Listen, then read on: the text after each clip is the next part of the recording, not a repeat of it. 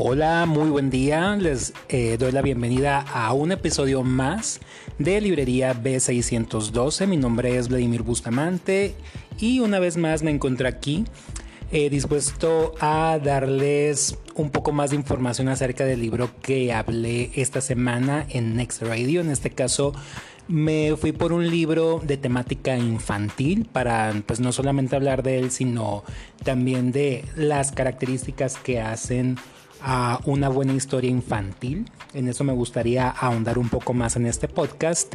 Y el título que fue elegido, para los que ya me escucharon en la radio, es Matilda, de el autor Roald Dahl. Esta es una historia más que conocida, más por la película que por el libro en sí. Más adelante vamos a hablar de algunos datos tanto de uno como de otro pero en sí todos podemos identificar a matices telequinéticos y que además eh, logra hacer de su escuela un lugar muy muy divertido. Es esa niña que todos quisiéramos ser o incluso la hija que todos quisiéramos tener. Y bueno, eh, hablando del libro como tal, este fue escrito en 1988 y cuenta con ilustraciones de Quentin Blake, el cual también ilustró otros libros. En este caso, el primero de él, que es Willy Wonka y la fábrica de chocolate. Y también tenemos el de James y el durazno gigante, que son de los libros más, eh, más reconocidos de Roald Dahl, ¿no? junto con Matilda. Y bien, eh, lo que buscaba Roald Dahl era incentivar la lectura en la juventud y que los niños no se adaptaran a las injusticias que hubiera en su escuela o también en su familia y es el mensaje principal que vemos en esta muy bella historia. Y bien, continuando ah, con lo de la película, esta fue dirigida por Danny DeVito, quien también interpretó en la cinta al padre de Matilda. Esta fue en 1996. Todos los niños de los 90 muy probablemente fueron al cine a verla o incluso puede que la vieran en VHS, como fue mi caso. Y un dato muy muy curioso y muy importante es de que aunque Matilda actualmente es una película de culto indiscutiblemente y todos la reconocemos, en su momento fue un fracaso en taquilla, pues de los 36 millones de dólares que costó producirla, solo pudo juntar 33 millones, o sea, realmente ni siquiera se pudo pagar sola. Estamos hablando de un total fiasco, sin embargo, ya más adelante es cuando a la cinta se le hace justicia.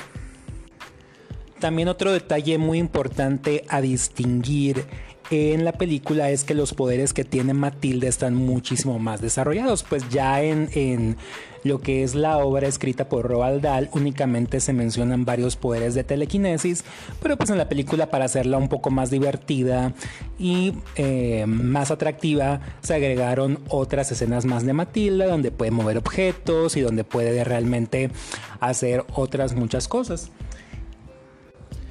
Y creo que es una de esas obras que nos inspira mucho, ya que Matilda, aún siendo despreciada por sus padres, incluso por la maestra Trunchbull o Tronchatoro, como la conocimos aquí en Latinoamérica, e incluso teniendo muchos problemas en su escuela, ella siempre pudo darle un lado positivo a la vida.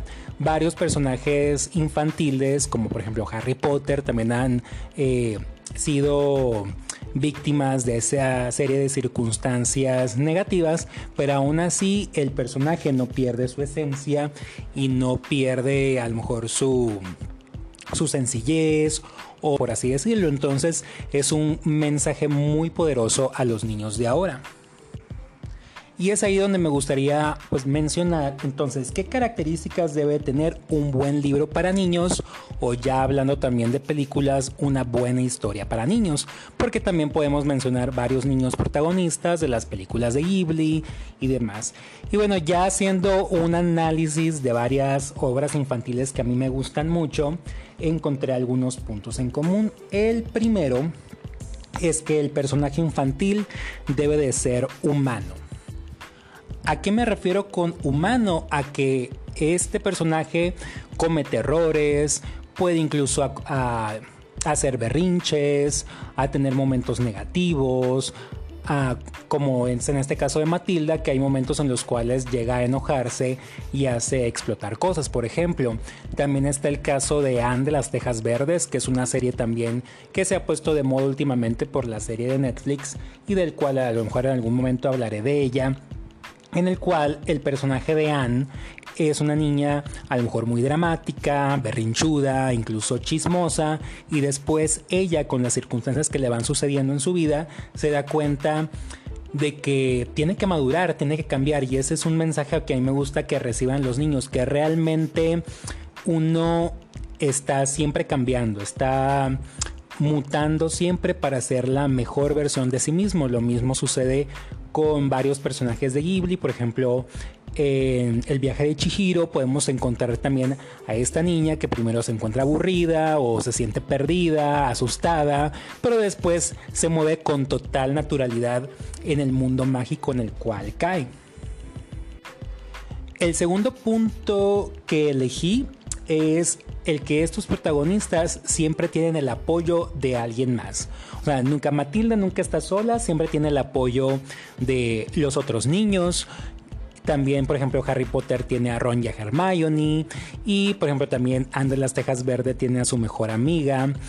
Y así cada uno de estos personajes no se encuentra solo como tal y me gusta eso porque nos demuestra que nosotros dependemos unos de otros, que tenemos una necesidad de socializarnos, de saber de que yo no las voy a poder todas siempre y que voy a depender de otras personas. Incluso formar amistades sanas es algo importante en nuestra vida y creo que ese es un mensaje muy bueno y que siempre es necesario, que el personaje principal nunca aparezca solo. Eso lo vemos sobre todo también en las películas de Disney, bien donde el protagonista siempre se va a apoyar o va a recibir consuelo o va a apoyarse en algún otro personaje, incluso puede ser algún animal, una mascota, etcétera, etcétera. Y ya el último punto, pero menos importante que también encontré, es de que en este tipo de historias los personajes reciben las consecuencias de sus actos. Es decir, que el personaje, el villano, va a recibir el castigo porque llevó a cabo una serie de, situaciones que ocasionaron eh, su desgracia. En este caso de la maestra Tronchatoro, ella engañó a lo que era la señorita Honey, le quitaba el dinero, la tenía prácticamente en la miseria y después señorita Honey que obró adecuadamente, ella después empieza a recibir realmente el dinero que le había dejado su padre. Eso ya después se ve en la historia de Matilda, igual pasa en las demás historias para niños, podemos ver que se deja la moraleja de que nosotros venimos a cosechar lo que sembramos. Si somos buenos, al final la gente que nos rodea y las circunstancias nos van a regresar aquello que dimos. Si somos malos, igual las circunstancias nos van a pagar de la misma manera. Y bien, estos son algunos de los puntos que yo había identificado. En sí me gusta mucho la literatura infantil porque viene a dejarnos muchas moralejas que incluso de adultos decimos, ah, realmente necesitaba una historia como esta, podemos decir. Y eh, en este caso espero de, aunque sea una vez al mes, incluir alguna historia infantil que puedan disfrutar tanto chicos como grandes. En este caso le tocó a Matilda, que fue un libro que ya leí, de hecho, cuando me tocó trabajar en primaria. Es un libro que conseguí de segunda mano. Les recomiendo que si ustedes están buscando títulos nuevos o alguna, alguna lectura, se den la vuelta por los libros de segunda mano, que hay por ejemplo grupos en Facebook, en redes sociales y uno se llega a encontrar bastantes joyas por ahí. Y bueno, he recibido algunos comentarios de su parte. Les agradezco a todos los que me han escrito, ya sea por mis redes sociales, me han comentado que les gusta mucho el podcast y eso pues también a mí me motiva a seguir buscando entre mis lecturas y buscar otros temas aparte de los libros para compartirles próximamente. Y bien, le, recuerdo que me pueden encontrar en Facebook como Historia de Historias de Vladimir Bustamante. Es mi página de Facebook. Y en Instagram también pueden encontrarme así con mi nombre, Vladimir Bustamante. Y estoy buscando subir contenido, pues no solamente de literatura, también de interés general para que ustedes puedan tener, eh, de alguna manera, poder expandir sus hobbies. Y les deseo un excelente día, un muy buen fin de semana y nos vemos pronto.